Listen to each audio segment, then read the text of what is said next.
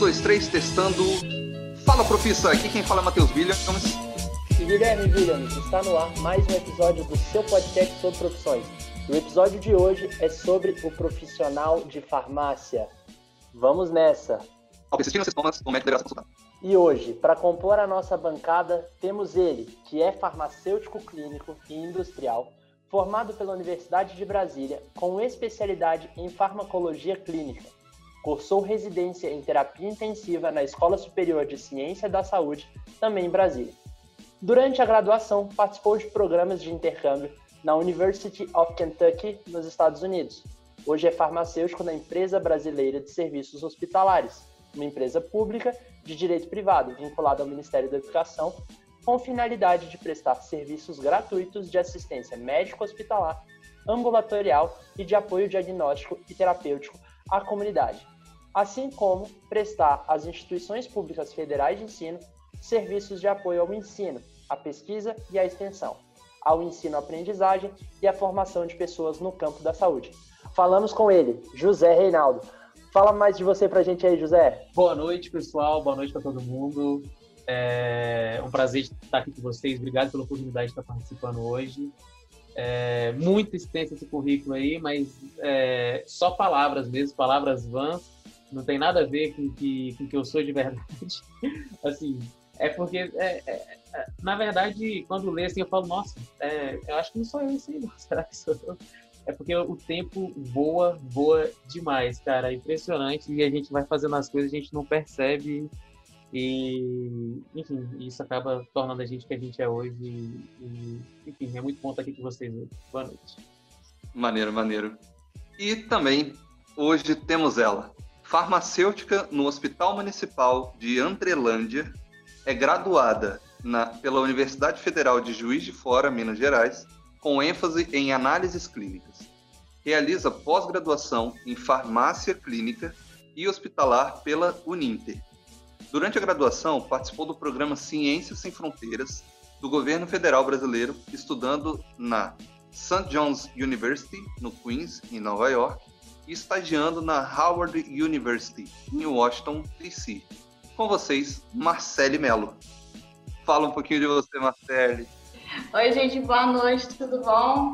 Ai, estou muito feliz de estar aqui. Eu achei muito legal essa iniciativa de vocês de, de mostrar para para a gente, né, outras profissões, mostrar para as outras pessoas a nossa profissão de um jeito assim muito muito bacana, sabe? Eu tive a oportunidade de ouvir outros episódios eu achei muito legal, né? E assim queria estar agradecendo mesmo pelo convite e dizer que assim não falei aí, né, quando vocês pediram a, a bio, né? Mas eu comecei a graduação na UNB eu sou da mesma turma que o José.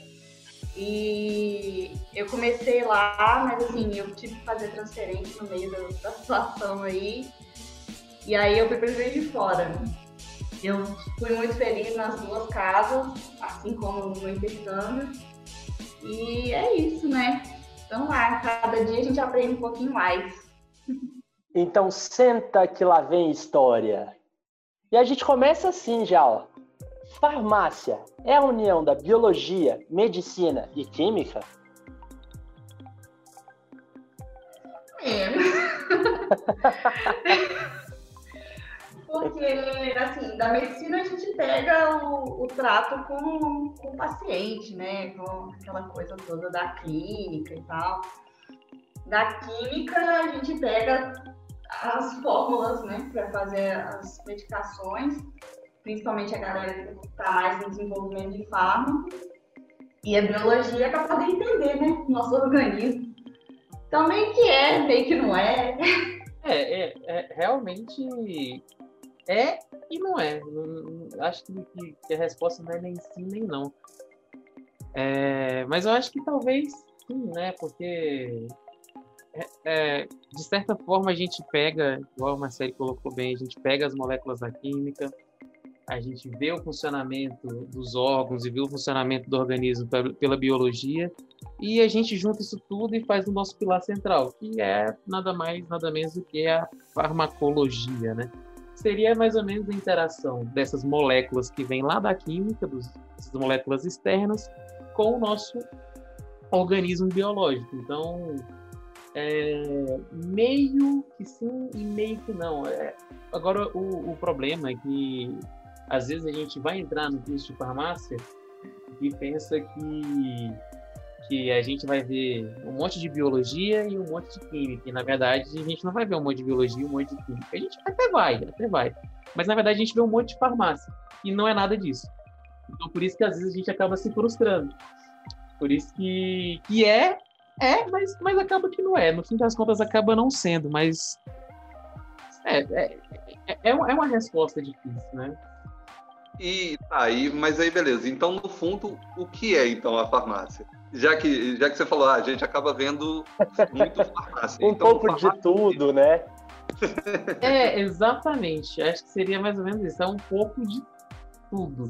Só que quando você transforma um pouco de biologia com um pouco de química, isso vira outra coisa. É, não é um mais um vira dois, é tipo um mais um vira. Blá, sei lá, cara é uma. vira uma bagunça, essa é a verdade. Você pensa que vai juntar as duas coisas, vai ficar bonito, né? Falar, ah, não, é legal, cara. Poxa, química mistura com corpo, vai ficar legal. Não, não vai ficar legal, cara. Fica, fica bagunçado. Mas assim, no fim das contas é bom. Depois que você tá ali, que você já sofreu bastante, aí você fala, não, isso até que é interessante. Até que eu comecei a ver o sentido da coisa. Mas é, é, essa é a verdade. É, é, não deixa de ser realmente, assim, a, a, base da biologia, a base do organismo humano, com a base da química, que, é, que são as moléculas externas. Mas o que, o que faz o Chan é essa interação, a interação das moléculas externas com o corpo humano, que a gente não vê nem na biologia e não vê nem na química. E a, a, a medicina em si, que está aí no, no meio da pergunta também, ela vem depois disso tudo.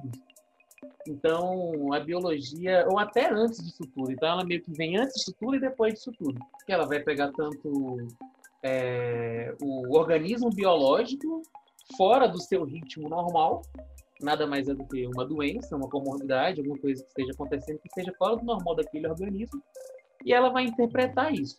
Então, eu acho que a gente pega isso também na farmácia. A gente tem essa necessidade de interpretar esses sintomas externos, esses, esses, esses, essas mudanças de, de comportamento normal do organismo humano, para poder interpretar o que fazer a partir daquilo. Então, daí vem a medicina. E depois, a parte da medicina de, de, de visual, né, que a gente traduz para clínica, né, que é a, a clínica propriamente dita, é se avaliar o efeito daquela molécula no organismo. Então, assim, eu acho que, que a química estaria ali no, no, é, no, na redução ali da, na, na, nas moléculas em si. A biologia estaria, estaria ali na parte do, do organismo humano, realmente. E a, a medicina estaria meio que juntando esses dois, essas duas coisas, essa, essa observação dessas duas coisas. E a farmácia estaria ali mais intrínseca a farmacologia estaria ali na como essas coisas estão acontecendo naquele momento. E aí, depois a gente começa a interpretar é, as moléculas químicas interagindo entre si, formando é, é, efeitos totalmente diferentes no corpo humano. Então, aí que já começa a virar a saladinha que a gente está falando, né? Que é essa, essa baguncinha mesmo. É isso aí. E assim, além dos efeitos que a gente espera, a gente encontra os outros também, né? Que são os adversos, os indesejados. E assim, a química, ela ajuda e atrapalha. A biologia ajuda e atrapalha. E é o que o Zé falou, é uma resposta mais difícil. Até porque a, a química não vai dar essa análise é, dentro do organismo, né? Porque a galera da química não tem nada disso, né? Não, não vê nada dessa área. É, então, a, a, farmácia seria a química aplicada no organismo, sei lá, uma coisa assim? Com certeza, é, acredito que, que talvez, sim, a, a, farmácia pode ser traduzida dessa forma também, de ah, a molécula aplicada dentro do corpo. Uma interface ali, né, entre as, as áreas do conhecimento. Isso. E é até engraçado que eu lembrei que no primeiro dia que a gente teve aula lá no NB, que foi o nosso primeiro trote, né? Que os veteranos fecharam a gente na sala, a gente morrendo de medo, porque calor é um bicho medroso, né? Os veteranos fecharam a gente na sala, assim, botando um pânico assim na gente. Aí era pra gente se apresentar, falar da gente, se conhecer, né? E assim, a, a resposta, né, que eles perguntaram, ah, por que, que você escolheu farmácia? A resposta que mais saía era, ai, porque eu me dava muito bem em química e biologia no colégio. Ai, porque eu gosto muito de química e biologia. Aí você vai e começa, né? O ciclo básico tem bastante química, tem biologia, tem física. Mas aí depois você começa a caminhar no curso e aí você vai vendo assim, caraca, cadê a química e a biologia? Onde que eu tô agora? Não, e eu acho que o pior é que quando a gente falava isso, os veteranos zoavam, né? Falavam, ixi, esse aí tá lascado. Esses aí estão lascados, estão lascados. Porque você pensa que você gosta. Como diria o Rogerinho do Ingá, achou que ia ver química e biologia aqui? Achou errado, otário. Exato. Exatamente. Você acha que você gosta de química, você acha que você gosta de biologia. Enganados. Totalmente enganados, ah, iludidos. Ai, na, na faculdade a gente descobre que a, a física que a gente estudava, na verdade, era química, a química era outra coisa. Nossa senhora, as aulas de química inorgânica, meu Deus do céu, o que, que é isso, cara? Para quê? Para quê? Marcele, hoje você, né, farmacêutica, formada, trabalhando, aplicando todos os conhecimentos. Assim, a química inorgânica realmente era necessária para a formação? Eu não sei, sinceramente. Eu não sei, eu até hoje não orbitais, aquelas coisas. Exatamente. Talvez o Guilherme consiga nos explicar. Mas aqueles orbitais, aquelas coisas. Eu ficava assim, gente, como assim? Um, um balãozinho. Cara, pra que isso? Pra que isso? Nossa, tinha. Era muita coisa assim que eu falava. Da onde? Pra, pra que que alguém estuda isso, cara? Pra que? Fazer da minha vida. Que que eu tô... É, sério, sério, essas matérias de química que eu jurava. Não, o melhor, o melhor é o seguinte, né? A gente tem o que é química orgânica na faculdade. E a gente tinha o que no ensino médio? Química orgânica. Eu amava química orgânica no ensino médio. Tracinho, tracinho, oxigênio, nomezinho, net, et, proutibut. De repente, o meu mundo caiu. Acabou-se o mundo. Tudo que eu achava sobre química orgânica foi a ruínas. De repente tinha um ataque da molécula na outra, e você ficava, quê? Cara, nossa senhora. Vamos ser amigo, vamos ser amigo, não precisa brigar. Sabe o que, que eu acho melhor? O que eu acho mais legal é quando alguém me vem com uma questão de química orgânica. Tipo assim, ah, você fez farmácia, já se formou, né? Eu formei. Pô, cara, eu tenho uma questão de química orgânica que eu não tô sabendo resolver. Eu falo, cara, lamento, mas boa sorte, velho, porque eu também não vou saber, não. Você me desculpa, mas eu não vou saber nunca. E é muito engraçado, né? Porque pô, a gente saiu do colégio, a gente amava química, a gente fazia aquilo de letra. Aí hoje em dia você fica assim, o que, que é isso? Cara, eu tô tentando lembrar um negócio aqui que tinha. É, que tinha diferença se era de primeira ou de segunda. Mas só tá vindo cinética na minha cabeça, que é uma coisa que tá um pouco mais fresca. Era Tinha substituição uma... SN1, SN2, E1, não, E2? Não, não. É, é, era uma treta da facu. Não... não, acho que não era isso não. Era alguma, não, alguma reação. Era, era, era alguma reação então, orgânica mas de primeira acho... ordem, de segunda ordem. Eu acho que é, é isso. Reação de primeira ordem, reação de segunda ordem, que mudava o coreto total, cara. Eu sei que... Caraca, velho. Ou, oh, nossa, às vezes você fazia o bagulho todo. Pô, matei, né? Não, velho, é segunda ordem. A porra de segunda ordem, meu irmão. Tudo ordem, velho. Era justamente isso. Eu acho que era, era de acordo com a quantidade de ligações do carbono, alguma treta dessa, velho. Mas isso aí é, é coisa do passado hoje totalmente, sem dúvida nenhuma. Aí o carbono... É o tipo da matéria que a gente não, não, não tá lá pra aprender, você tá lá pra passar, cara. Passou, Exato. acabou, Pai Nosso, o tchau. O carbono que determina pra que lado que vai, pra que lado que não vai, você ficava, por quê, gente? Exato. E aí, o que? Aí, quando eu me formei, o que? Cheguei no hospital, né? Primeiro dia de trabalho. Aí eu sabia fazer porra nenhuma. Eu falei, é, por que não me ensinaram lá em orgânica o que eu faço aqui agora, tá ligado? Exatamente. Por que, que não me ensinaram a trabalhar aqui, onde, onde o pessoal ia me contratar? Não, fiquei lá aprendendo primeira, segunda ordem de reação de acordo com, com quantos carbono tem na molécula. Sai fora, velho. Trabalhar é bom, não sabia. Mas é porque a gente, a gente também não tá desenvolvendo fármaco, né, Zé? Então, pra gente ficou abstrato. Exato. É aí que tá, né? Às vezes a gente. É, é, assim, a, a, a, tanto eu quanto a Marcelo estamos no, no, no, no mesmo ramo da farmácia, né? Então, hoje a gente enxerga coisas inúteis porque a gente não está na área de desenvolvimento. Isso para a galera dentro da indústria, com certeza é diário, né? Então, assim, com certeza, com certeza. Então, talvez. O contrário acontece também, né? Porque a galera que está na indústria fica olhando assim: nossa, para que, que eu preciso interpretar tanto exame? Para que, que eu preciso saber tanta doença? Exatamente, exatamente. E aí entra um pouco no, no perfil de profissional que você vai seguir, né? Exato. Tipo, se, qual o tipo de perfil que você tem para seja para uma área mais hospitalar, seja para uma área de desenvolvimento, que mesmo ainda sem saber o que, o, o que, que é, é, a gente, pelo visto, vai conversar um pouquinho mais, mas é, existem perfis dentro da farmácia, né? Não é simplesmente, ah, todo mundo é farmacêutico, todo mundo é igual e, e vamos nessa, né? Para a legislação, para a maioria dos concursos, é, todo mundo é farmacêutico generalista. Mas quando você vai pegar para trabalhar, para conversar mesmo com dois farmacêuticos, você já vê que tem diferença, entendeu? A própria formação já diferencia. Eu senti muita diferença quando eu me mudei da UNB para a Geodésia por conta disso. Porque na UNB, igual o Zé formou, o Zé formou clínica industrial, né? E na, na UFJF já era o, o currículo novo, né, que eles falam, e aí já saí generalista, só que na UFJF tem três frentes, entendeu? No meio do, do rolê todo, você ainda tem que escolher qual frente você vai fazer. Você pode escolher indústria de medicamento, indústria de alimentos e análises clínicas. É, é, muita coisa, muita informação para um curso só e desvalorizado.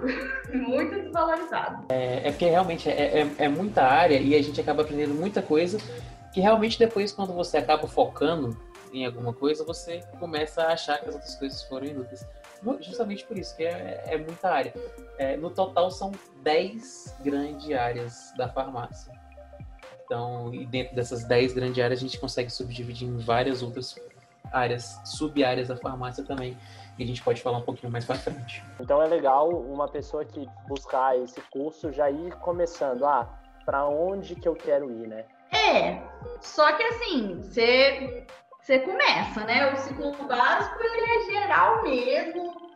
Tá todo mundo perdido, andando de grupo, porque tem que andar de grupo. Mas você vai caminhando no curso, aí você vai percebendo suas afinidades e tudo. E aí você acaba caminhando mais para um lado que para o outro. Às vezes você caminha em dois, em dois lugares ao mesmo tempo, porque você não consegue decidir. Eu sou assim. É, não, realmente, é desse jeito mesmo. É, às vezes, é, é, o interessante é que você tem uma ideia de realmente que você. aonde você se enxerga depois que você se forma. Isso é, é, bem interessante, mas isso não impede que você mude sua cabeça ao longo do curso, até porque você vai conhecendo coisas novas e você vai conversando com outras pessoas do curso e vai conhecendo novas áreas. Mas. E se interessando por novas áreas, e isso não, não vejo problema nisso. Mas é, eu acho que antes de você escolher o curso, é realmente interessante você já ter uma visão de aonde você quer, quer estar depois que você terminar o curso. Por mais que ela mude ao longo do curso. É, provavelmente vai mudar. eu mudei muitas vezes. Até hoje eu penso em mudar a área de atuação, então assim, vai mudar. Vai mudar, mas assim, é, é, faz parte da vida. É, é bom mudar também. Né?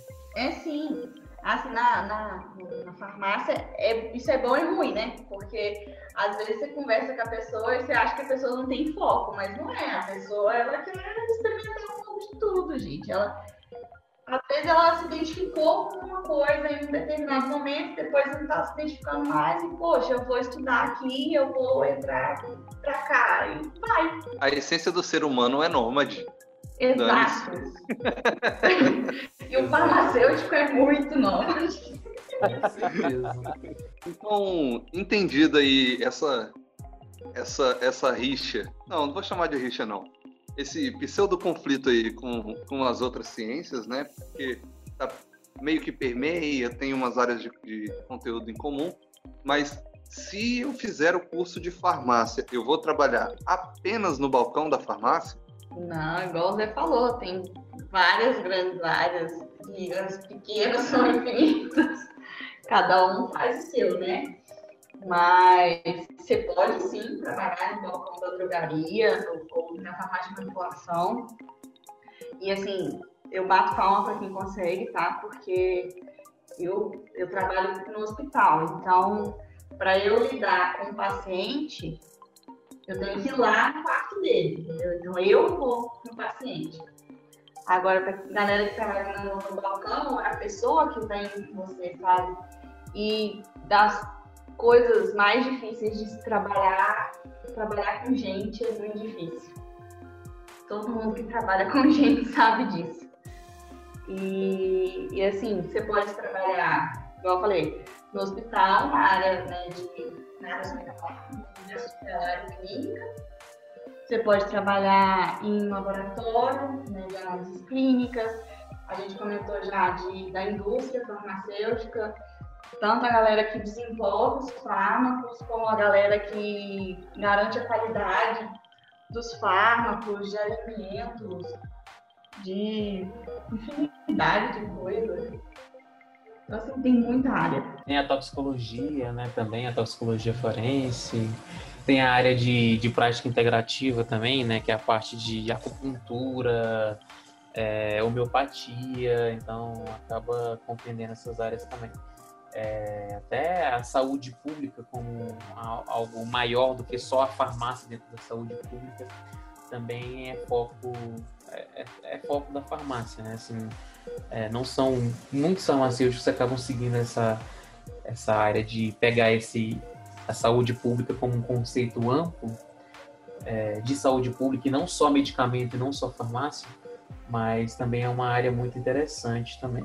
Aí vem banco de sêmen, banco de leite, manipulação veterinária, uh, enfim, é, é, bem, bem extenso mesmo. Sobre o balcão da farmácia também, por que, que acaba que as pessoas têm essa ideia do farmacêutico, aquele cara que está dentro da farmácia? Porque, na verdade, é aonde a população tem é, o maior acesso ao farmacêutico. Então, assim, é, se eu vou num laboratório de análises clínicas, eu não vou achar um farmacêutico naquele momento ali que eu vou ir no laboratório. Então, eu vou falar com a atendente, depois vou falar com a pessoa que é responsável pela coleta, e o farmacêutico eu não vou ver, porque ele está lá dentro trabalhando com as amostras que foram coletadas, isso depois elas já terem ido lá para a área de, dos exames. Se eu vou numa indústria de, enfim, se eu entrar numa indústria de medicamentos, vai ser difícil também de eu achar um farmacêutico. Eu vou ver as linhas de produção, eu vou ver as áreas de controle e tudo mais, mas eu não vou conseguir ver o farmacêutico trabalhando na parte das análises ou na área de, enfim, da, do, dos processos de dos processos sanitários e de, dos assuntos regulatórios. Então, assim, ali no balcão da farmácia é onde a população tem um acesso mais fácil ao farmacêutico. Então, por isso que a farmácia é, é vista como um espelho do farmacêutico. Só que a gente tem um problema no Brasil, principalmente em cidades menores, um problema bem grave que tem mudado ao longo desses últimos anos, que é o quê? A gente não tinha farmacêutico dentro da farmácia. Então, a pessoa que era responsável por ser identificada como ah, o farmacêutico, ele passou a ser igual o balconista da farmácia. Então, até as pessoas mais antigas identificam os balconistas da farmácia é, como sendo os farmacêuticos. Obviamente, é, o, balconista da, da farmácia é uma pessoa-chave dentro, dentro da farmácia e executa muito bem as ações, e ele é treinado por um farmacêutico na maioria das vezes. Mas o problema é que a gente tem farmácias que não tem presença nenhuma do farmacêutico. Então, a gente tinha, né? É, muitas farmácias, hoje são poucas que a gente encontra ainda dessa forma é, no Brasil. Mas, então, a gente acaba acabou gerando uma ideia um pouco errada do farmacêutico dentro da farmácia que tem mudado nesses últimos anos. Então, nesses últimos anos, é, além da obrigatoriedade de ter um farmacêutico sempre que a farmácia está aberta, então, assim, sempre que você for em uma farmácia e precisar de falar com o farmacêutico, ele tem que estar lá à disposição para conversar com você. e tirar todas as suas dúvidas em relação aos medicamentos. E ele é a pessoa adequada para você tirar as suas dúvidas em relação aos medicamentos. Então, assim, se você vai na farmácia, o ideal é que você sempre requisite o farmacêutico para tirar qualquer tipo de dúvida específica em relação ao medicamento. Olha, eu tomei o medicamento e me senti dessa forma. Pode ter relação com o medicamento mesmo ou será que, que não? Sabe, o medicamento novo, comecei há pouco tempo. Eu vou no médico ou isso é normal? Então, assim, essa pessoa é a responsável por dar esse tipo de informação para você. E e geralmente o farmacêutico na farmácia ele é, ele é identificado por um uniforme diferente, ou um símbolo diferente, ou até o próprio nome farmacêutico no uniforme. Então, essa, essa é, nesses últimos anos a gente está tendo uma mudança dessa visão e a população está conseguindo ter mais acesso a farmacêuticos em farmácias, coisa que não acontecia. Então a gente vai na, ia na farmácia e a gente nunca via um farmacêutico, a gente nem sabia se tinha ou não. Hoje em dia não, qualquer farmácia que você vai você já consegue identificar ele de cara e às vezes tem mais de um, tem dois, três no mesmo horário na farmácia, e, e essa pessoa que vai conseguir realmente sanar as dúvidas das pessoas em relação aos medicamentos, em relação aos sintomas que elas estão sentindo, sentindo que pode ser decorrente do medicamento. Então, até é, essa visão do farmacêutico atrás do balcão tem mudado bastante também. É, e, e, e, realmente, esse farmacêutico é ele que vai ser é, o farmacêutico das drogarias, o farmacêutico das farmácias, que vão ser os responsáveis por dar a impressão de, de quem é o farmacêutico na sociedade, porque é ele que a sociedade enxerga. E as farmácias são, sem dúvida, o estabelecimento de saúde que as pessoas mais vão quando elas estão com qualquer tipo de problema de necessidade de saúde. Então, enquanto uma pessoa vai num hospital duas vezes, uma vez no ano, ela vai na farmácia 30, 40 vezes no ano. Então, assim, é, é uma responsabilidade muito grande estar ali atrás do balcão de uma farmácia e estar prestando esse tipo de atendimento para as pessoas e realmente um atendimento qualificado, né? Que é o, atendimento de um profissional de nível superior que está ali, que treinou e que aprendeu realmente a, a, dar as instruções e informar com base em evidência é, as coisas que, que devem ser informadas em relação aos medicamentos que as pessoas tomam. Exatamente. E assim, o, essa visão da população em relação à farmacêutica tem um cunho muito histórico, né? Que a gente aprende lá na faculdade, no início lá da faculdade, que os farmacêuticos vieram dos boticários, né? Que eram os caras que tinham uma lojinha, que sabiam mexer com uma planta, que sabiam mexer com outra, fazia pomada, fazia chá. E assim, esse cara, né, essa mulher, a mulher normalmente era tida como bruxa, né? É... Infelizmente, é... é pois é. Então, assim, essas pessoas, elas estavam ali já prontas para atender a população, igual o Zé falou. E, assim, quando a gente considera o nosso sistema de saúde, que tem uma dificuldade de acesso a médicos, né? Então, assim, a população realmente tem uma facilidade maior de parar para conversar com o farmacêutico, de tirar suas dúvidas com relação não só à medicação, mas alguma alimentação, assim, será que se eu comer isso aqui vai interferir em alguma coisa que eu estou usando, alguma medicação que eu estou usando?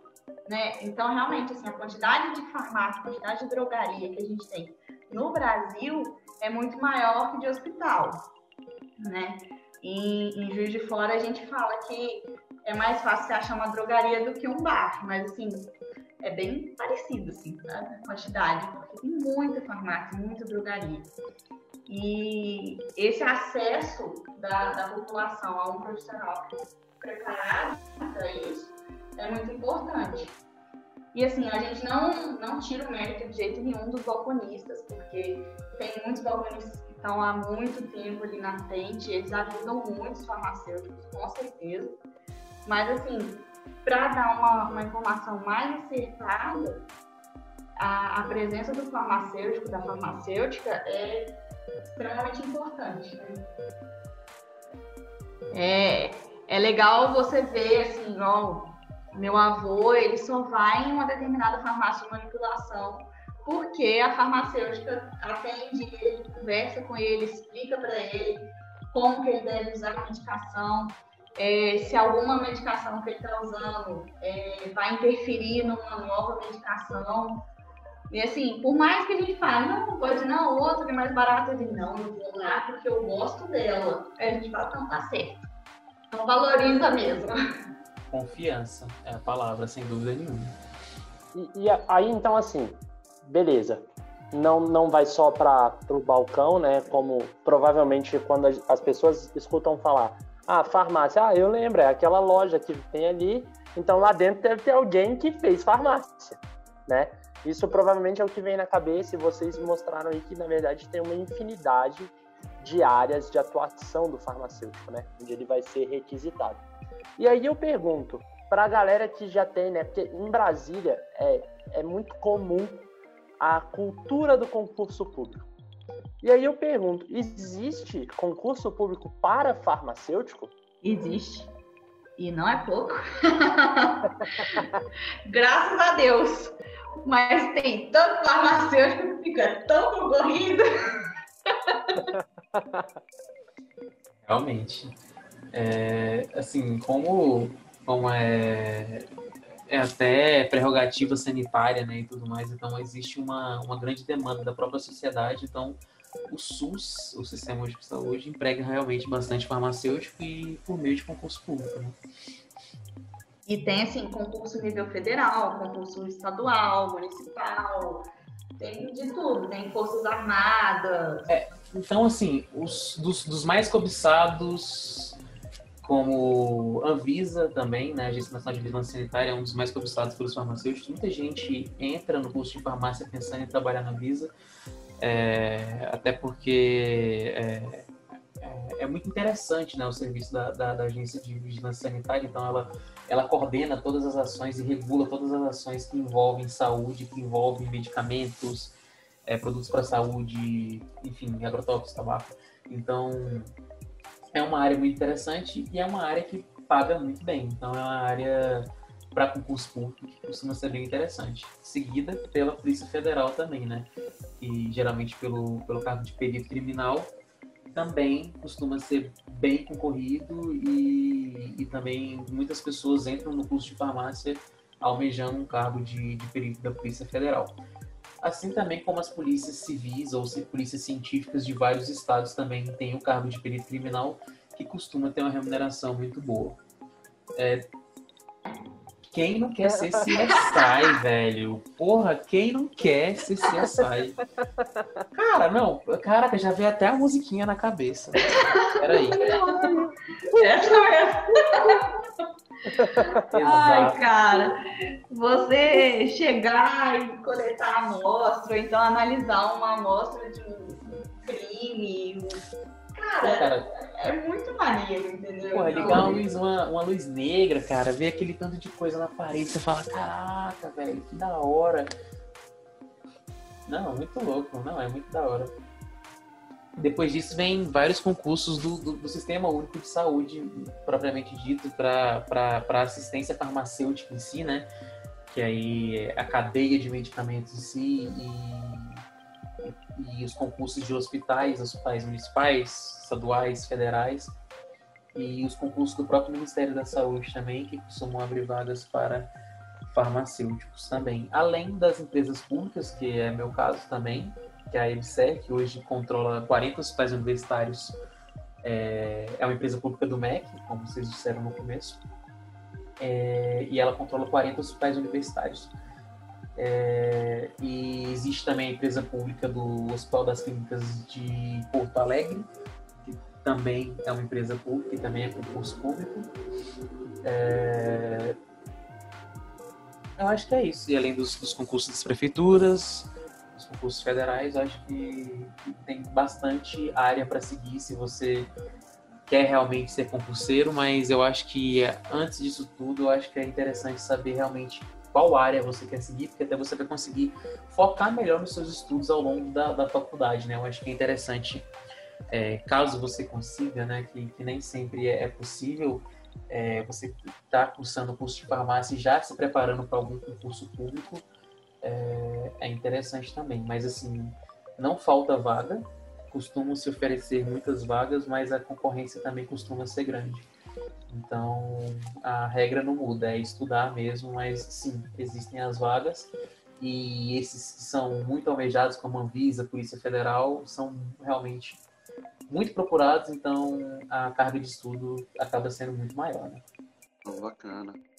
Bacana. E, assim, até, até fazer uma pergunta que talvez seja um pouco polêmica, é que se esse curso é uma opção para quem não é aprovado no vestibular de medicina. Ah, eu acho que não. A pessoa que, que entra para a farmácia querendo fazer medicina, ela vai se frustrar. Das duas, uma. Ou se frustra muito, ou se choca e se apaixona, entendeu? Porque é muito diferente. Ah, o, a, a visão que você tem do paciente é outra, entendeu? É, é, bem diferente. E o curso em si, na medicina, pelo que eu consegui né, ver do, dos colegas médicos, num, ele já vem desde o início meio que mais prático que o nosso, entendeu? O nosso, ele começa bastante teórico, né, e bastante bancada, né, de laboratório, e para a gente começar a aplicar assim, a parte clínica, né, clinicar, digamos assim, para a gente começar nessa parte, a gente tem que ver muita coisa antes para a gente ter certeza que a gente está falando, para a gente, inclusive, assim, poder até falar, olha, essa prescrição que você fez não está muito interessante, não. Você vai dar tanto antibiótico assim para esse paciente, ele está com vírus, entendeu? Não dá. Então, então assim, é, quem quer medicina, se você quer medicina realmente, estuda e faz medicina, entendeu?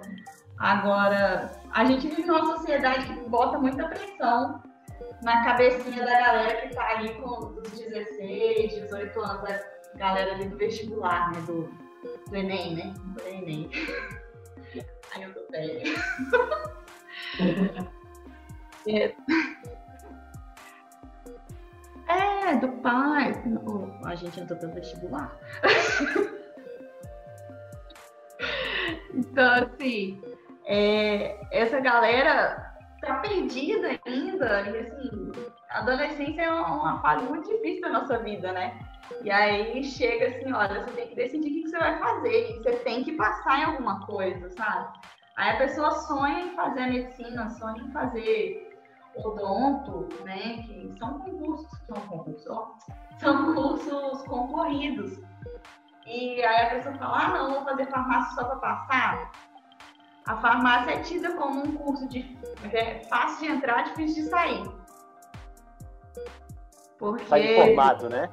É. Sai formado, sai desistindo. Porque tem gente que vai nessa ilusão. É. Tem gente que vai nessa ilusão, assim, de ah, eu vou fazer porque é mais fácil, eu quero medicina, mas eu vou fazer isso aqui que é mais fácil passar. Mas aí você chega, é um mundo totalmente diferente do que você estava imaginando e você pode, eu falei, você pode ou se frustrar ou se apaixonar. É, realmente eu concordo totalmente com a Marcele, porque com certeza, se você gosta de medicina, se você gosta do que a medicina propõe, você vai se frustrar muito na farmácia. Você vai se frustrar tanto ao longo do seu curso, quanto, quanto quando você se formar porque o enfoque é muito diferente.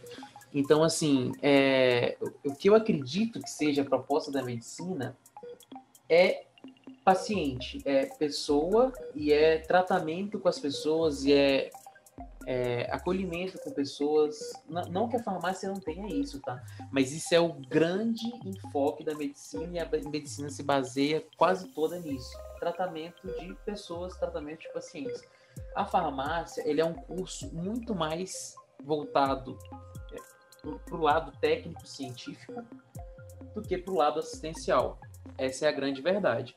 É... A gente até se especializa e a gente até pode, a gente pode até caminhar para um lado mais assistencial ao longo da nossa graduação, pode sim, tá? Mas é, não se compara com o lado assistencial que um estudante de medicina vai, vai passar, tá? Então, essa é a grande verdade. É, hoje, é, eu, eu sou especialista em farmácia clínica, né? E então, assim, é, eu sou especialista em farmácia é, voltada para o paciente, voltada para o trato com o paciente. Mas mesmo assim, o meu contato com o paciente, ele vai ser muito, mas muito menor do que o contato do médico com o paciente. Tá? O médico ele vai olhar o todo, ele vai olhar tudo, toda a parte biológica do paciente. A minha parte, eu vou ter que olhar o todo também para fazer a minha análise, mas a minha análise vai ter, vai ter um enfoque, que vai ser a parte medicamentosa, que vai ser terapia medicamentosa, tá? Eu vou olhar o todo, eu não posso olhar só o meu medicamento, não se engane. Mas eu tenho um enfoque, meu enfoque é terapia medicamentosa. Então, assim, é, é bem provável que você vá se frustrar ao longo do curso, e é, mesmo que você siga uma, uma carreira voltada mais para a área clínica, para a área mais essencial, é provável que você se frustre também depois, porque você não vai conseguir ter tanto enfoque no paciente, ter tanto contato e tanto tato com o paciente quanto você gostaria. Então, isso pode acontecer também. É, é, muitas vezes, assim, é, a gente se depara com, com outros aspectos do paciente, por exemplo, ventilação mecânica. Então, ventilação mecânica não está dentro do nosso escopo de atuação, mas a gente tem que conhecer um pouco. Médico ele vai ter que conhecer de ventilação mecânica. Então, assim, já é uma coisa. É porque as pessoas, quando, quando pensam em, em, em medicina, acabam pensando que o médico trata com remédio. E isso não é verdade. O remédio é uma das ferramentas para o tratamento que o médico usa, uma das grandes ferramentas. É... E, e aí as pessoas pensam, ah, tá, se o médico usa o remédio, o medicamento, para tratamento daquela pessoa, eu, eu vou fazer farmácia, porque eu vou estudar o remédio e então logo vou saber tudo de tratamento das pessoas. Mas tratamento não é só medicamento. E, e, e, é, acaba que nisso que talvez você possa se frustrar muito caso você goste desse tato com, com, com o paciente, se você gosta dessa parte clínica é, e essa parte assistencial de, de, de conversar e de atender o paciente Hoje, é óbvio, igual eu falei, o, o, o, farmacêutico da farmácia, ele tem consultório, ele atende o paciente também. Mas, assim, vai ter, a, vai ter uma grande parte do dia dele que ele vai estar cuidando da gestão de pessoas da farmácia. Vai ter uma grande parte do dia dele que ele vai estar cuidando do estoque da farmácia. Então, ele não passa o dia dele inteiro conversando com os pacientes, tá? Mesmo que ele tenha um enfoque clínico que ele tem, que ele goste de atender os pacientes, que ele vai atender os pacientes, ele, ele não passa o dia focado exclusivamente nisso. Então, por isso existe uma chance de frustração. Mas se por outro lado você acha que você quer medicina e ah, eu gosto de medicina, eu gosto de remédio, eu gosto de medicamento, você acha que gosta de medicina, mas você tem um apego muito maior por uma parte técnico-científica, por exemplo, ah, eu, eu, eu quero ter um doutorado na minha vida, eu quero escrever artigo. Pode ser que você se encontre na farmácia. Pode ser que você ache que gosta de medicina, mas na verdade que você gosta mesmo é da parte técnico-científica do tratamento e que você pode, pode ser que você esteja vendo de uma forma errada e que você queira descobrir realmente como esses medicamentos vão agir dentro do organismo e como que que, que você pode achar novas terapias por meio de medicamentos. Então, assim, pode ser que você ache um caminho interessante na farmácia. Não que não tenham, né? Mas a, a chance de você encontrar um farmacêutico cientista, né? É muito maior que você encontrar um médico cientista. Hoje em dia, assim, o, médico que faz o mestrado, faz o doutorado, ele é assim, um em um milhão, digamos. E o, o farmacêutico não, tem mais farmacêutico que vai para a parte assim de, de mestrado, doutorado mesmo, para fazer pesquisa, para esse tipo de coisa.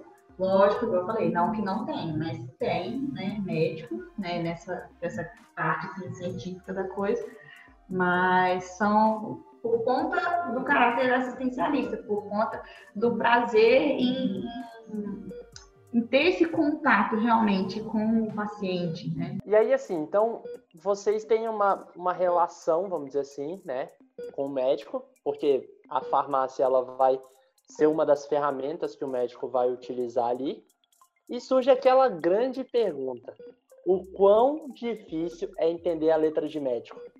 Tem disciplina para aprender a ler?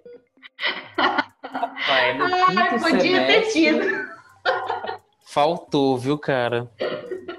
Tem até os memes, né, cara? Tem, tem os memes de. Ah, meu primo é farmacêutico, eu mandei isso aqui. É um rabisco, cara. É um rabisco. Eu mandei isso aqui, aí ele traduziu. Paracetamol de 12 em 12. Pô. É tipo Não. isso mesmo, cara. O pior é quando a gente se vê nessa situação, entendeu? A gente pega aquela prescrição assim e a vontade que dá de mandar a prescrição de volta, porque você não consegue ler, mas você não pode fazer isso, porque às vezes o médico já foi embora. Então, assim, você tem que resolver tudo ali. Você corre para um, corre para o outro, o que está escrito aqui, o que está escrito ali. E assim, quando a gente consegue, né, igual o, o, o Zé já falou várias vezes, a gente está na parte né, da, da clínica, né? Eu e ele, a gente vai mais para esse lado, né? De, de dar essa atenção ao paciente. Quando a gente já tem o conhecimento do que, que o, o paciente tem, ah, esse paciente está internado aqui no nosso hospital porque ele está com pneumonia. Aí você olha aquela letra e você fala, hum, isso aqui pode ser tal coisa, isso aqui pode ser tal outra coisa. Aí você começa, pensa, pensa, pensa. Então, assim, é o nosso conhecimento, né, de nosso conhecimento técnico, né, dos medicamentos, com relação à, à doença, né, o, o motivo do paciente estar ali, com aquele garrancho que tá lá, né? Mas, assim, a gente, a gente tem legislação que protege, digamos assim, a gente né, que, que garante que a gente pode exigir uma. é, como, é que a gente, como é que eu vou usar o termo? É, refazer. A gente pode pedir que o médico ele faça a prescrição porque a gente não está vendo. Entendeu? É obrigação dos médicos que a, a prescrição seja legível. E é uma sacanagem sem tamanho. Assim, por mais que eles tenham pressa, elas tenham pressa de fazer a prescrição, porque tem muita gente para ser atendido, Poxa, o paciente vai levar aquela prescrição para casa, como é que ele vai saber o que ele tem que tomar? Se ele não está conseguindo ler. Não é só a gente que tem que saber, entendeu? O paciente também tem que conseguir. Tem essas coisinhas assim. Tem médico que não gosta. Mas, poxa, não é só porque a gente é cri-cri. É porque tem uma segurança, entendeu? né? Tá escrito soro fisiológico e você leva fluoxacino. Não tem como. Exato. É, assim, é, existem até várias campanhas para que isso seja melhorado, né? Para que, que, que prescrição ilegível acabe de vez, mas acaba acontecendo, não tem como, acontece dia após dia. E é igual a Marcelo falou, o conhecimento técnico que a gente tem daquilo que a gente está trabalhando naquele momento que favorece a tradução da prescrição. Mas não deixa de ser um risco. É, o médico, quando prescreve ilegível, ele acaba colocando o paciente dele em risco. E assim, querendo ou não, vai chegar um momento que, que se a gente não tem certeza, ah, eu não tenho certeza se é soro fisiológico ou se levo fluoxacino, não tenho o que eu fazer. Não vai dar para eu dispensar o medicamento. Se eu não tenho certeza do que é aquilo, eu não vou conseguir dispensar. E aí, E se você não vezes- consegue falar com o médico, o paciente fica sem o medicamento. Exatamente. Esse é o problema.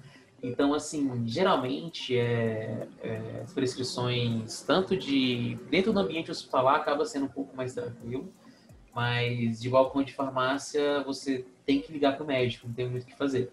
Se você encontrar uma ocasião dessa, geralmente você tenta entrar em contato com o consultório, sempre vai ter o telefone do, do estabelecimento de saúde na, na, na prescrição, tá? Isso também é obrigatório.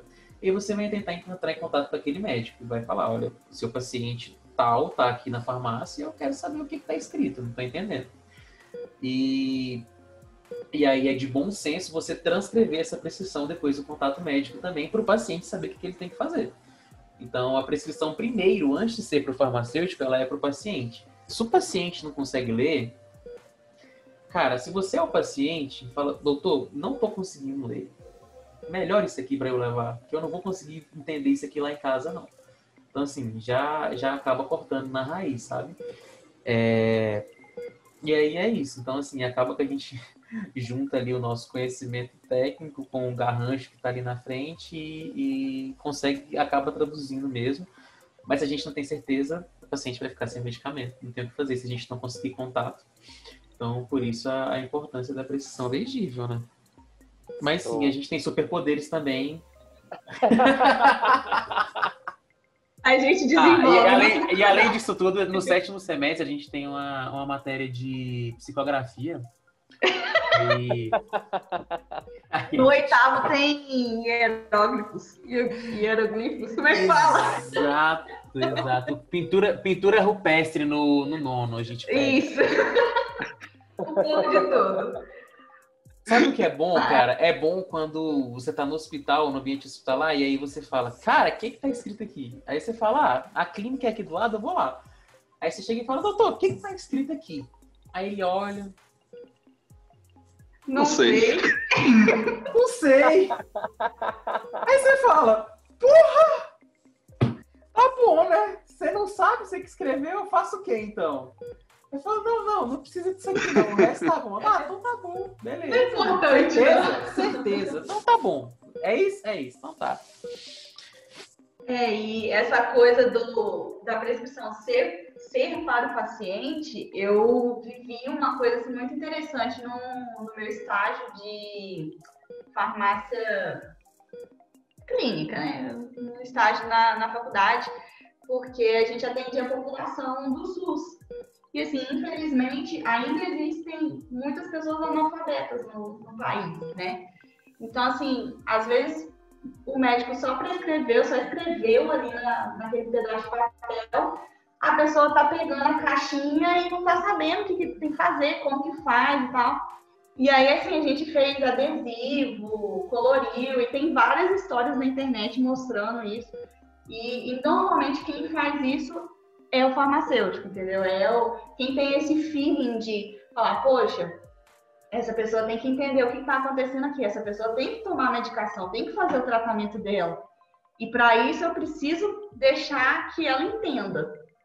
Aí tem, isso é muito legal, cara. Quando você consegue explicar para uma pessoa que não está entendendo, né? Você consegue mostrar para ela, ó, você vai fazer isso, isso isso. Esse desenho significa isso, por exemplo. Um, um solzinho é para tomar de manhã, uma lua para tomar antes de dormir. Então, assim, são ferramentas que a gente, infelizmente, a gente não aprende diretamente na faculdade, né?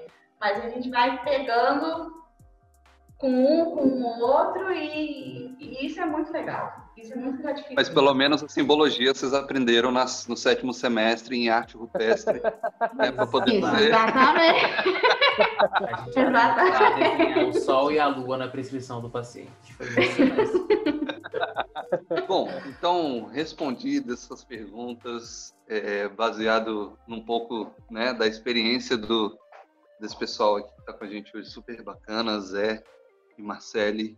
É, a gente vai para aquele momento que talvez seja um dos mais esperados pelo nosso público, porque é quando eles vão ter as perguntas deles respondidas, as perguntas que o pessoal faz lá pelo Instagram, no box de perguntas que a gente abre sempre nos stories, com uma certa antecedência da gravação dos episódios. Então, ei, tem uma pergunta. Pergunta. Teobaldo perguntou: dá para produzir medicamentos em casa? A resposta é não. Então, o que, que acontece? É, a gente na, na farmácia a gente aprende, aprende a distinguir duas palavras: medicamento e remédio. Então são duas coisas diferentes. Medicamento é um produto farmacêutico especialmente manipulado e, enfim, tem propriedades terapêuticas, diagnósticas. Então, assim, o medicamento, ele é um produto que tem que ser produzido de acordo com, principalmente a legislação, mas de acordo com vários parâmetros de segurança e vários parâmetros de controle de qualidade e, enfim, isso seria impossível ser feito em casa, além de todo o trâmite é, sanitário que você teria que fazer para poder habilitar a sua casa para a produção de medicamentos. Eu acho que seria fácil. Mas existem remédios. Remédios é tudo aquilo que tem propriedade curativa. Então, por exemplo, um chá. Um chá pode ser considerado um remédio, tá? Então, assim, você pode fazer um chá em casa, mas é, não vai ser um medicamento, não vai ter propriedades medicamentosas não vai ter uma finalidade terapêutica propriamente dita. Então não, não dá para fazer medicamento em casa, tá? É isso. E não faça qualquer chá em casa. É importante. É, assim, quando eu comecei a falar do chá, falei, ah, cara, será que vão. O que será que vão entender do meu chá? Não é chá, gente, é chá de camomila, tá? Pra dormir, sabe? Você vai lá, faz o chá de camomila. Chá de hortelã pra verme. Isso aí, mas isso aí. Chazinho de hortelã pra verme. Aquele chazinho de bolo na ressaca, sabe? Faz o chazinho de bolo. É o chá da É bom, é bom, é bom. Mas assim, é, é sempre importante saber que também não é porque é chá que não faz mal, né? Chá que não vai ter efeito diverso, né? Chá que você pode tomar à vontade, tá? Tudo isso tem propriedade. Exatamente. Tem muita gente que fala que, ai, se é natural não faz mal. Mas, gente, a gente tem a Comigo Ninguém Pode, que é uma, uma planta extremamente perigosa e ninguém come. Comigo ninguém pode, né? Por que será? É, natural. Mandioca Tem aquela- braba. Exato. Tem, existe aquela máxima, inclusive, a respeito dos cogumelos, né? Que todos eles são comestíveis. Alguns É. apenas uma vez. Exatamente. Essa é boa. Realmente, essa é a massa. Não, e assim, várias, várias plantas é, com propriedades medicinais, propriedades terapêuticas, acabam interagindo com medicamentos também. Então, por isso é interessante você perguntar para o seu farmacêutico se realmente as- as- os chás que você está tomando não vão interagir com seus medicamentos. Tem, inclusive, plantas que interagem com o anticoncepcional. Então, é interessante você saber os chás que você está tomando, principalmente se você faz uso de anticoncepcional oral.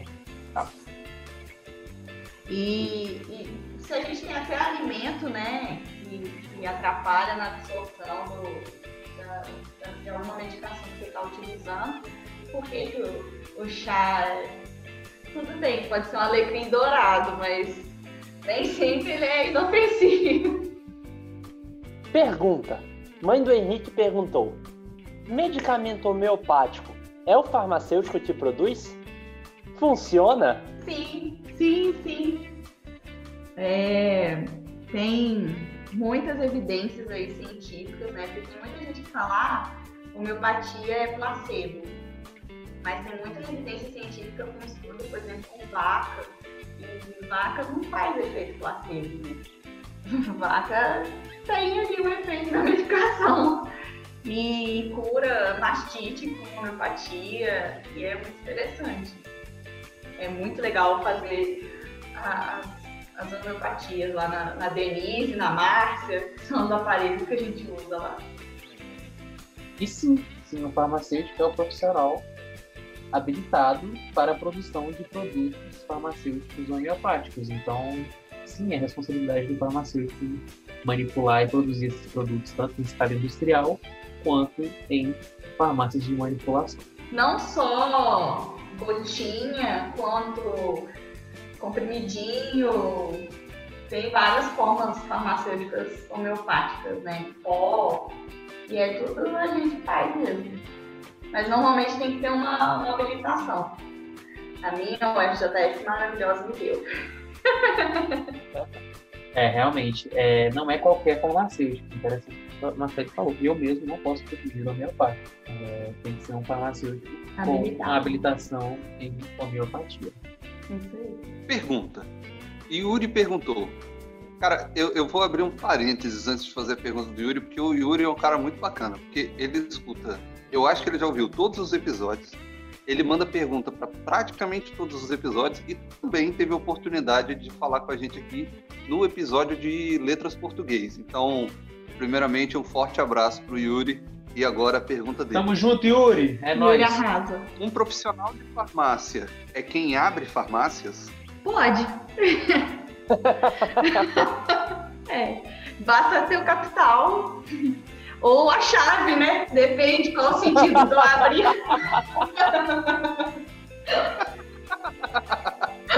Ó, fulano, tá aqui a chave. Amanhã é contigo. Mas abre. Não, mas não tem assim. para ser dono de farmácia, né? No sentido de, de abrir nesse.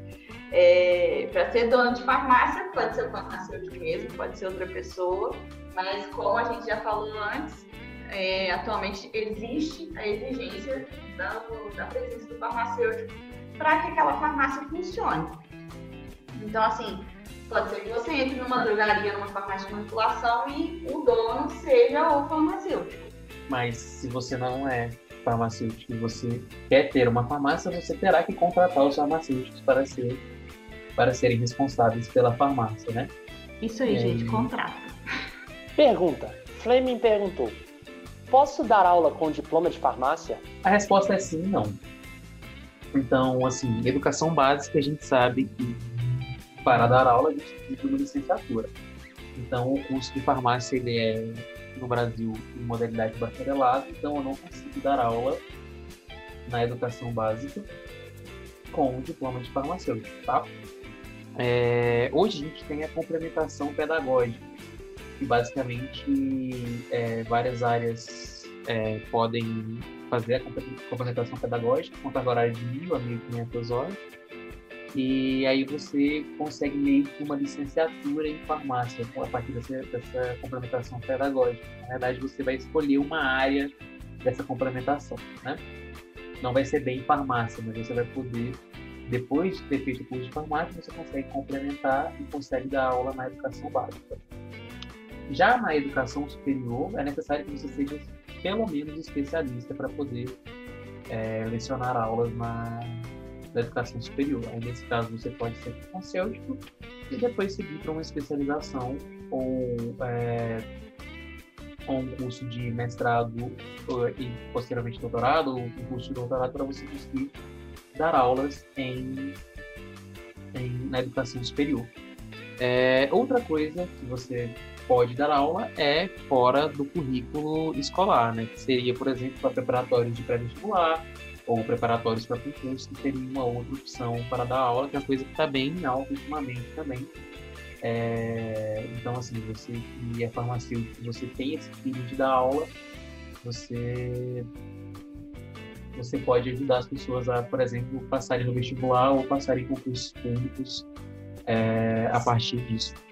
Sim, sim. Ano passado, inclusive, eu participei de um curso no Rio voltado para concursos da, das três forças, né, das Forças Armadas, para farmacêutica, concurso de farmacêutico das Forças Armadas. Era um concurso específico para isso. Então, assim, a gente tinha, a maioria dos nossos professores eram farmacêuticos. Mas a, a maioria já tinha especialidade também, né? Porque não tem jeito. O farmacêutico, igual a gente falou, o farmacêutico atualmente ele sai generalista. E para você explicar alguma coisa, você ter o, o feeling de ensinar alguma coisa, não ensinar só, né? Relembrar alguma coisa para alguém que já sabe, é, você tem que ter uma especialização, você tem que ter um, um mais também, né? Para não atrapalhar, mas ajudar, com certeza. E, e assim, eu conheço algumas pessoas que saíram, terminaram a farmácia e, e, fizeram, sei lá, biologia, fizeram química para poder dar aula no, na, na educação básica, né, igual você falou. Mas só por simplesmente farmacêutico é meio difícil conseguir dar aula. Pergunta. Leila perguntou: quais as contribuições da farmácia na pandemia? Nossa! ah, eu vou falar da minha experiência própria aqui, que eu estou vivendo no, no hospital municipal que a farmácia está sendo a responsável por, por entregar os equipamentos de proteção individual para todos os funcionários do hospital e de alguns outros profissionais da prefeitura de, de Andrelândia. É, máscara, luva, touca, capote, aquele face shield, né, aquela máscara que cobre o rosto todo. Tudo é a gente que tem que cuidar, entendeu? E a gente que tem que ensinar a usar, a gente tem que ensinar igual, ah, vai poder, aquela no início da pandemia, né? Vai poder usar máscara de pano, não vai poder, vai poder, vai poder. Aí quando chegaram à conclusão, não, a gente fez os testes aqui, dá para usar e tal. Foi de, ah, vai poder, não vai poder, vai poder, ah, vai poder. Fizemos os testes, então não, não vai poder. Ah, mas como que vai usar essas máscaras? Ah, você vai ter que lavar, você vai ter que fazer isso. Então, assim, muito é, o farmacêutico tem que dar essa, essa explicação, entendeu? Nossa, minha família direto mandando mensagem.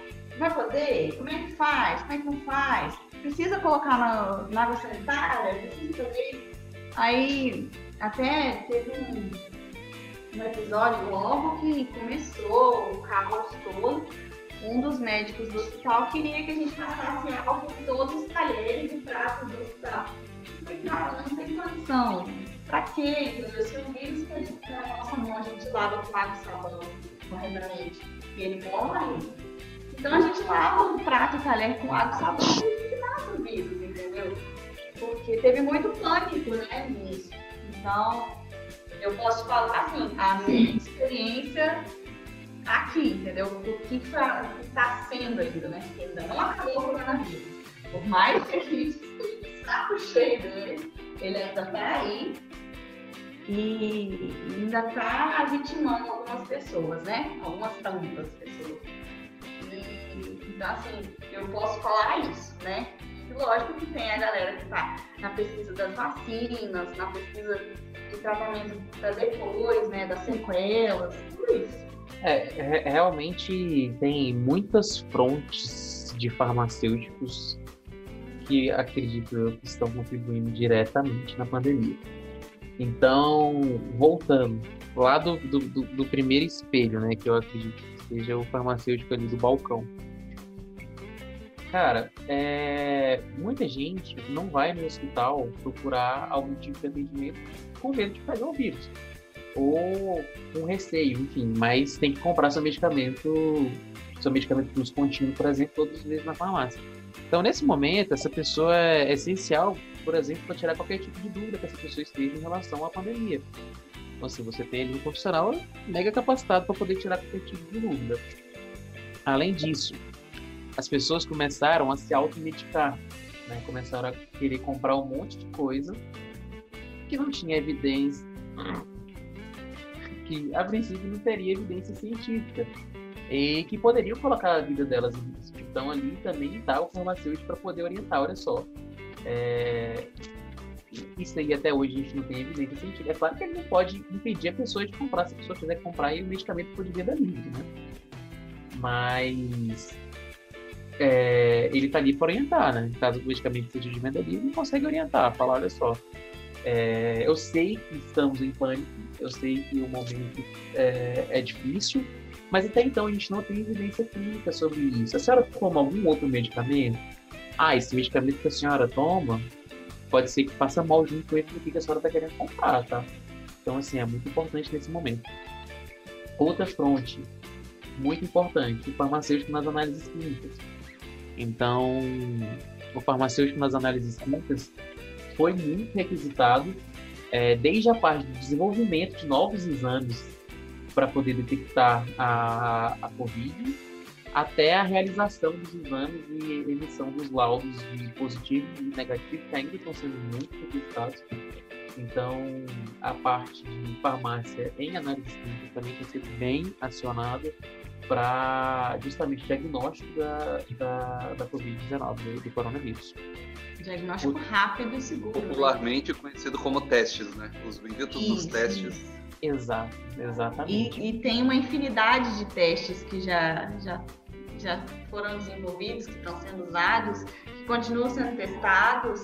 É teste com soro, com sangue total, com suave nasal. É, é, são infinitos testes, né, que o pessoal está fazendo. Se se você tá com a doença na hora, teste para saber se você já pegou e não tem mais, teste para saber se você pegou, mas tem 10 dias que pegou, então é, é muita coisa que, é, que vai sendo desenvolvida e o farmacêutico é essencial para emitir esse laudo e dizer, olha só, isso aqui quer dizer isso, isso aqui quer dizer aquilo, então isso está sendo bem essencial também.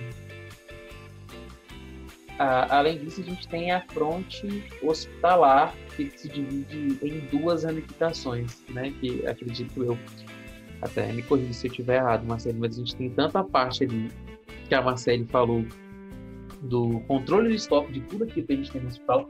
Então, de repente, a gente tem um sistema controlado aqui no hospital que eu estou trabalhando e, e, eu tenho um fluxo X de medicamentos e produtos dentro daquele hospital e, e equipamento de proteção.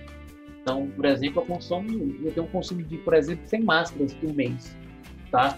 Eu tenho um consumo de 200 luvas descartáveis por mês. De repente, isso daí triplicou, quadruplicou.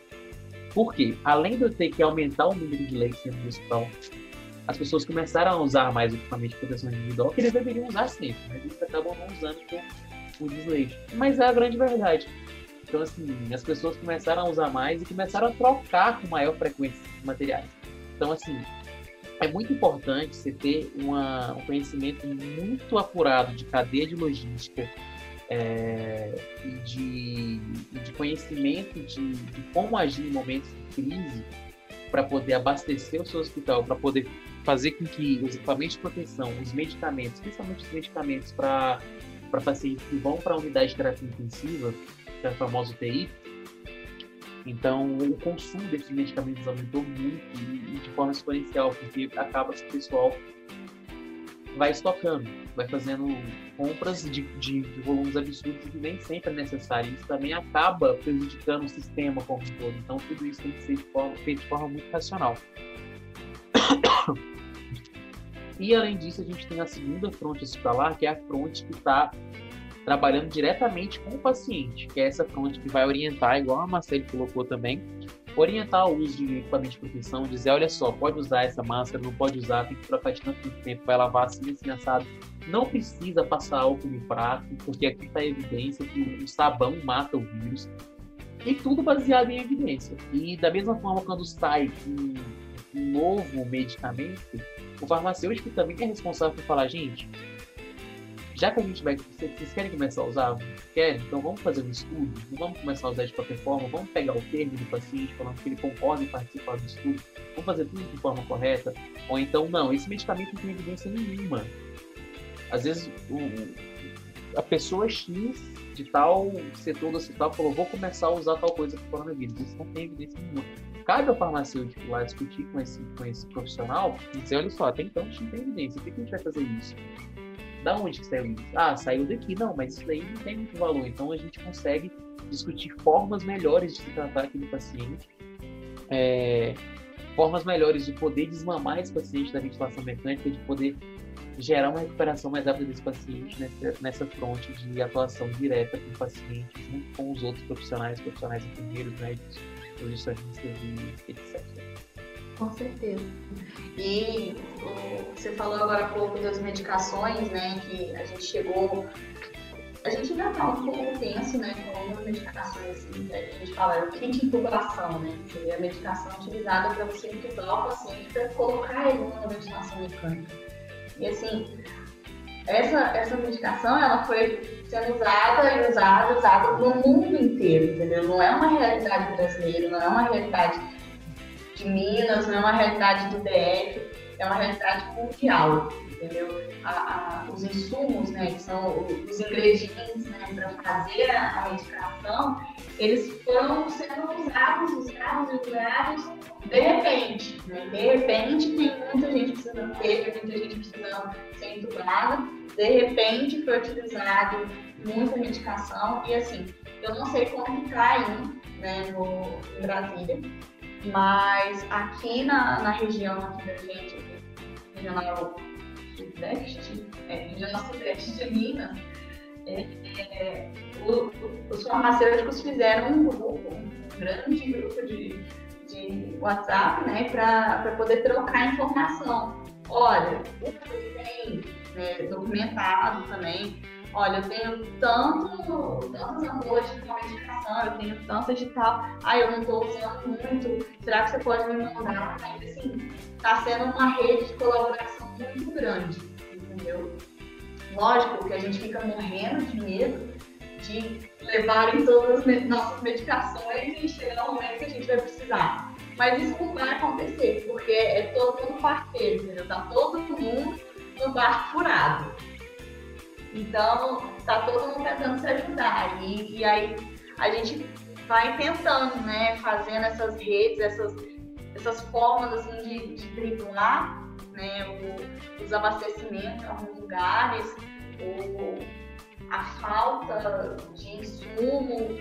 Então, assim, tudo isso é, é a parceria que a, a pandemia reacendeu nos farmacêuticos, assim. Eu, é a visão que eu tô tendo aqui, tá? É farmácia, né? Isso é, é, é, o que as pessoas enxergam, né? É, esse tipo de problema, ele, ele aparece na manchete como a falta de medicamento para intubação. Mas, assim, ninguém imagina o que está acontecendo dentro da farmácia do hospital. Então, assim, dentro do hospital existe a farmácia hospitalar. Dentro da farmácia hospitalar, os farmacêuticos estão se matando para conseguir contornar esse tipo de problema. Faltou a falta de medicamentos para intubação. Cara, se, se, faltar realmente, se não tiver, é, é muito problema. Então a gente tem que achar formas de se ajudar, de ajudar um ao outro, de conseguir contornar esse tipo de problema. Então, e isso não é fácil, e principalmente quando a gente busca outras alternativas. Medicamento X faltou, mas olha só, esse outro medicamento aqui que a gente nunca usa, nunca usa. Por quê? Porque não é tão bom. Usa raramente. Vamos começar a usar porque ele é quase tão bom quanto. Já que esse aqui faltou, vamos usar esse outro. Ah, como é que usa esse? Esse aqui usa assim, assim, assado. Esse aqui tem que ser assim, esse aqui é diferente por isso, isso e isso. A dose tem que ser um pouco maior, a dose tem que ser um pouco menor. Tem que fazer menos tempo, tem que fazer mais tempo, tem que correr mais rápido, correr mais devagar, tem que diminuir o soro fisiológico, o soro glicosato. Então, tudo isso faz parte do, nosso treinamento, tudo isso faz parte do trabalho do farmacêutico também. Tudo então, isso é, é, o farmacêutico levando informação para a equipe multidisciplinar para mostrar, olha, a gente consegue contornar enquanto não chega o outro que a gente está acostumado. Mas a equipe também tem que estar tá junto nisso aí também, né? E é 100% bastidores. Nenhum paciente vai nunca saber que o farmacêutico correu atrás de achar um, um substituto para fazer a intubação dele, sabe? Então é, é muito bonito isso também. Mas agora que o pessoal vai ouvir isso no podcast, todo mundo vai começar a dar muito mais valor. Isso... Exato.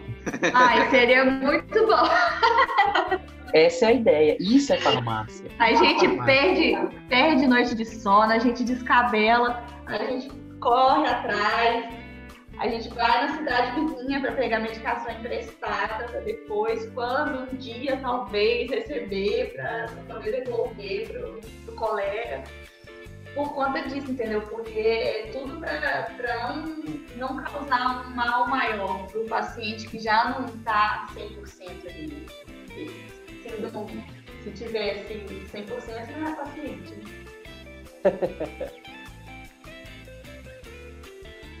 Pergunta.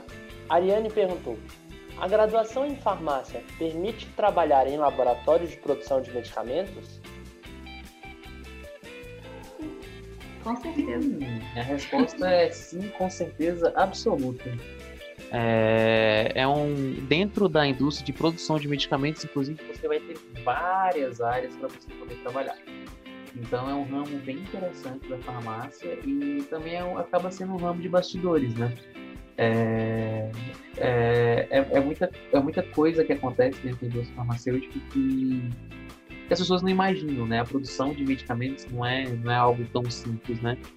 É, é um trabalho de bastidor que é muito importante e com certeza é um, é um trabalho muito bacana se você pensa em trabalhar em indústria de produção de medicamentos pode ser que farmácia seja o campo certo para você Sim, com certeza. E, engloba, igual você falou, tem muita coisa dentro da própria indústria. Você ah, eu quero desenhar fármaco. Pô, você tem seu lugar na indústria.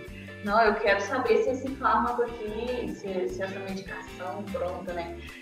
Se, se ele está seguro para o paciente, você tem lugar. Eu quero. Tem muita coisa dentro da indústria. Tem, é, é um campo muito grande também, muito maneiro também.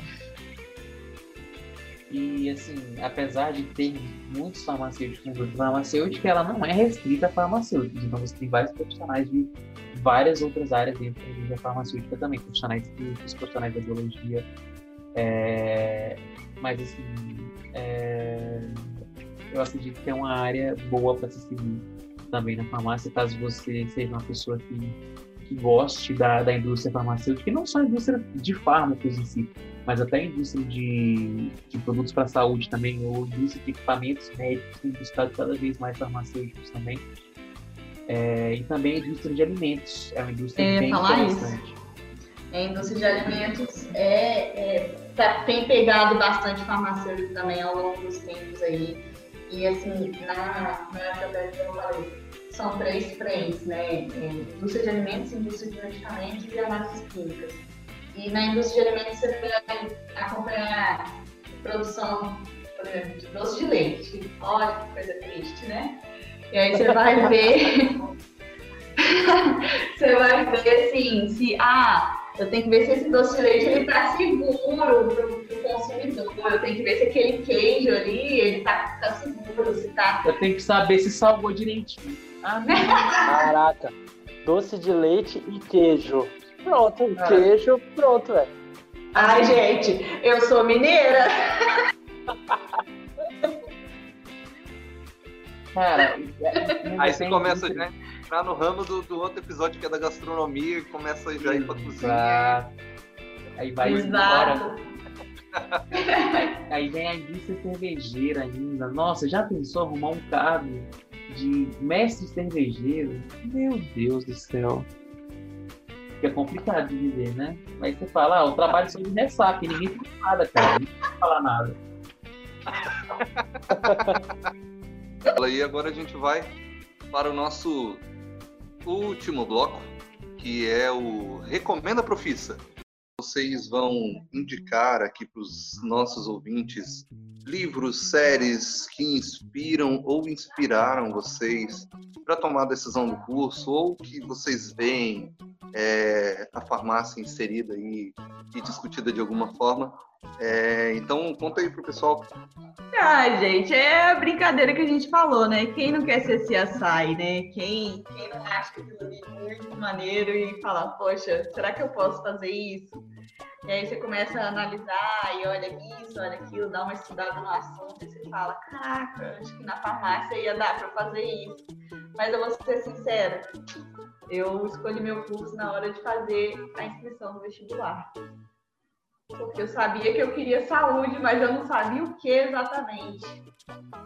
Aí eu fui olhando a grade, olhando a grade, e falei, cara, esse negócio aqui, eu posso ser CSI.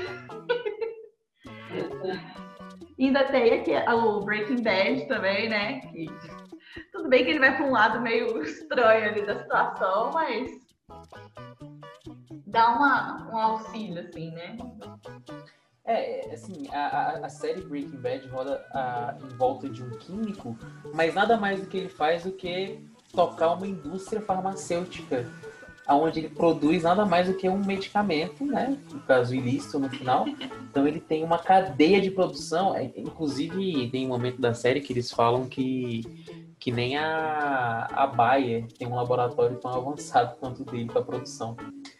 Então, assim, é, apesar de, do, do, personagem principal ser um químico, né? É, eu não sei se eu dei spoiler, né? Mas tudo bem que série de mais, mais de não. dois, três anos não tem spoiler mais, né? Não, é. Não, não, quem não viu, ó, tá tudo bem, começa a ver, mas não foi muito spoiler também não, tá? Não, não, enfim, eu acho que desde o início já fica meio meio já meio, meio claro.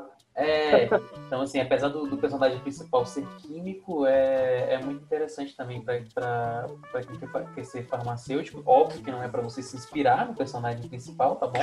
Mas é só porque é interessante, é, é só pela, é só por, é, porque é interessante mesmo ele eles pegam muitas coisas relacionadas à produção, a, a enfim, a, a conseguir pureza maior na molécula e tudo mais. Então, isso é interessante também. Controles de qualidade, ele pega muito também na série. Outra, outra, outra, coisa, outra coisa interessante também que, que eu acho que quem, gosta, quem, quem acha que se interessa por farmácia vai gostar é Harry Potter. Porque a gente tem produção de várias poções, nada mais do que é o que farmacêutico, gente. Tudo bem que a gente está indo para o mundo um pouco mais imaginário, mas assim, as poções são espetaculares. É a minha parte preferida do Harry Potter. Sempre que tem poção, eu ali vidrado. E produção de poção nada mais é do que brincar com as moléculas e, e, poder produzir uma coisa que vai modificar seu organismo. Óbvio que não vai modificar daquela forma, né? Mas é bem interessante também. Na própria botânica, né? Saber identificar as plantas. Farmacognósia, né? Isso, gnosia, isso aí. O, é, é isso, entendeu? É você tirar da, da. Como é o nome? É mandrágora? Da mandrágora. Tirar da mandrágora as lágrimas pra. Exato, nada mais é do que o que extrato vegetal de mandrágora. Isso aqui. É isso. Mas assim, eu tenho uma coisa desde muito pequena que eu tinha mania no quintal da minha avó de ir pegando as plantas dela lá, misturando no balde. Aí quando ela não via, colocava um sabão em pó, um amaciante, ia misturando. Eu falava que eu tava fazendo ciência. Tinha um espírito alquimista. Muito bom, fazendo, fazia fazendo seus experimentos. Dá pra publicar, é. Marcelo. Você não publicou isso aí, não? Poxa, não publiquei. Ela tinha uma planta que deixava a experiência roxa. aí eu tinha que pegar escondido dela. Ai, gente. Muito bom, muito bom. Isso na roupa devia ser uma alegria pra vovó, meu Deus do céu. Botou o vestido branco, Ai, saiu roxo. Exatamente. Não é você que lava, né? Eu lembrei de um filme espetacular para quem pensa em seguir carreira na farmácia, que é o Clube de Compras Dallas, tá? É, esse filme basicamente mostra a história de. É, corre nos Estados Unidos, mostra a história de, de pessoas acometidas pelo HIV. E aí eles têm um acesso muito restrito aos medicamentos para o tratamento, e aí a história começa a se desenvolver. Mas é muito interessante porque envolve tanto saúde pública quanto medicamento, quanto acesso a medicamento, tratamentos e, e até desenvolvimento de novos medicamentos e indústria farmacêutica. Então envolve muitos aspectos desses. Outro filme muito bom que, que inclusive a gente é, ao longo da faculdade a gente a gente é, estuda a doença é o filme do Wally de Lourenço que é do paciente com fenicotonúria, né? É isso? Acho que é esse o nome da doença. Qualquer coisa, me corrija se eu estiver errado. É, e, e é, uma, é uma, doença que até então não tinha tratamento, não tinha zero de tratamento, não existia tratamento para a doença. E a partir disso, os próprios pais da criança foram percebendo o que ele comia, então a importância da alimentação no, no, no, no desenvolver das doenças, o que ele comia que tornava é, os sintomas da doença dele menos piores. E com isso eles chegaram numa fórmula que eles começam, aí eu não vou também, né, da história do filme, mas enfim.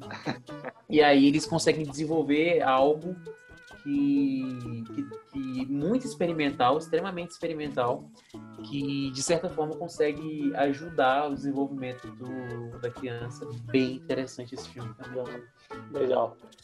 Então, puxando aí também essa parte da, da, da galera que manipulava as ervas antigamente, né, os homens e as mulheres que eram consideradas bruxas, a gente poderia pegar qualquer história do Walt Disney ali, com aquela bruxa no meio da floresta, mexendo seu caldeirão, nada mais era do que uma manipulação de ervas para a criação de remédios e tal, né? Inclusive, tem muito farmacêutico na, na área da, dos cosméticos, né? Então, ainda está viva essa parte. É, eu, eu queria me intrometer aqui e puxar um, um filme que, que me lembra, principalmente pelo que, que a Marcela comentou, que o, o curso de, de farmácia né, se desenvolveu a partir dos boticários e tudo mais, então do, né, do pessoal que misturava as plantas para fazer um perfume, para fazer um creme, uma pomada, não sei o quê. Tem o filme O Perfume, né? Que assim, tem toda um, uma trama em volta do, da coisa, mas a, ali ele tem um, tipo, um background inspirado nessa, nessa relação da produção de aroma e tudo mais, e, e vem um pouquinho da. Exatamente, que atire a primeira pedra o farmacêutico que nunca colocou no slide a diferença entre o remédio e o veneno é a dose. Olha aí, com essa então temos bastante bastante recomendações aí para todo mundo, é, para dar uma, dar uma entendida nesse, nesse ambiente, se se interessar mais, se estava na dúvida se ia para medicina, se ia para farmácia, ou se não tem nada a ver com nenhum dos dois também. Daí dá para tirar algumas dúvidas. Então, conta aí agora para o pessoal onde é que eles conseguem encontrar vocês aí pelas interwebs. Bom, eu, Instagram, principal rede, Zé Rei Costa, Z-E-H, Rei Costa, normal. Z-E-H-R-E-I, Costa.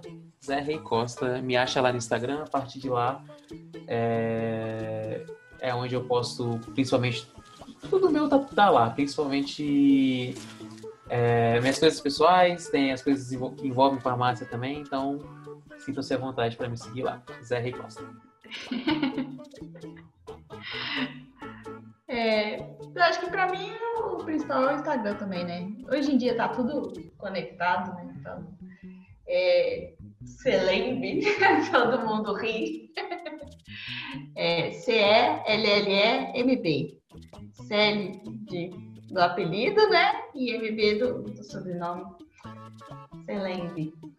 Ou no, no Facebook mesmo. Legal, legal. tudo Galera, eles, então, para participar conosco dos próximos episódios, é só acompanhar a gente pelo arroba Fala Profissa no Instagram, no Twitter, ou pelo e-mail falaprofissa.gmail.com.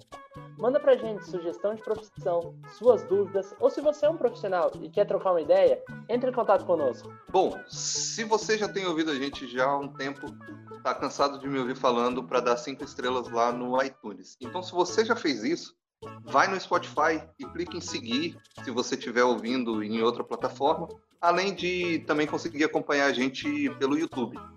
Então, vou deixando aqui o nosso muito obrigado para esse pessoal muito bacana e muito querido aqui que saiu um plantão, arrumou seu horário durante a semana com a loucura que tá a pandemia e os dois trabalhando em hospital, então terem dedicado um, um, um pouquinho do tempo para falar aqui com a gente e transmitir essa mensagem para vocês, é, para a gente é muito importante, muito significativo. Então, é, deixo esse muito obrigado.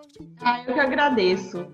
Foi muito bom participar, muito bom tentar mostrar um pouquinho do que, que a gente faz, né? Do que, que a gente aprendeu aí ao longo dos meus oito anos de graduação, porque a transferência atrapalha um pouco, mas eu agradeço muito, foi muito legal, muito, muito prazeroso estar aqui com vocês. Também vou agradecer muito a oportunidade de estar aqui, muito obrigado mesmo, parabéns pela iniciativa de vocês. Espero que tenha sido esclarecedor aí para a galerinha que estava na dúvida realmente se, se farmácia para você ou não. E espero que tenha sido legal para todo mundo que ouviu e qualquer coisa a gente está à disposição. Muito obrigado mesmo pela atenção, pela dedicação. Até a próxima. Tchau. Valeu, galera. Até mais. Agora sim. Tá, tá com o coração mais calmo agora? Você respondeu. Cara, agora eu tirei, né? Já, né? Porque assim, se, se passasse. Se, se, essa pergunta passasse em branco, não sei, eu não sei nem o que eu faria depois daqui, não. eu na farmácia. Talvez.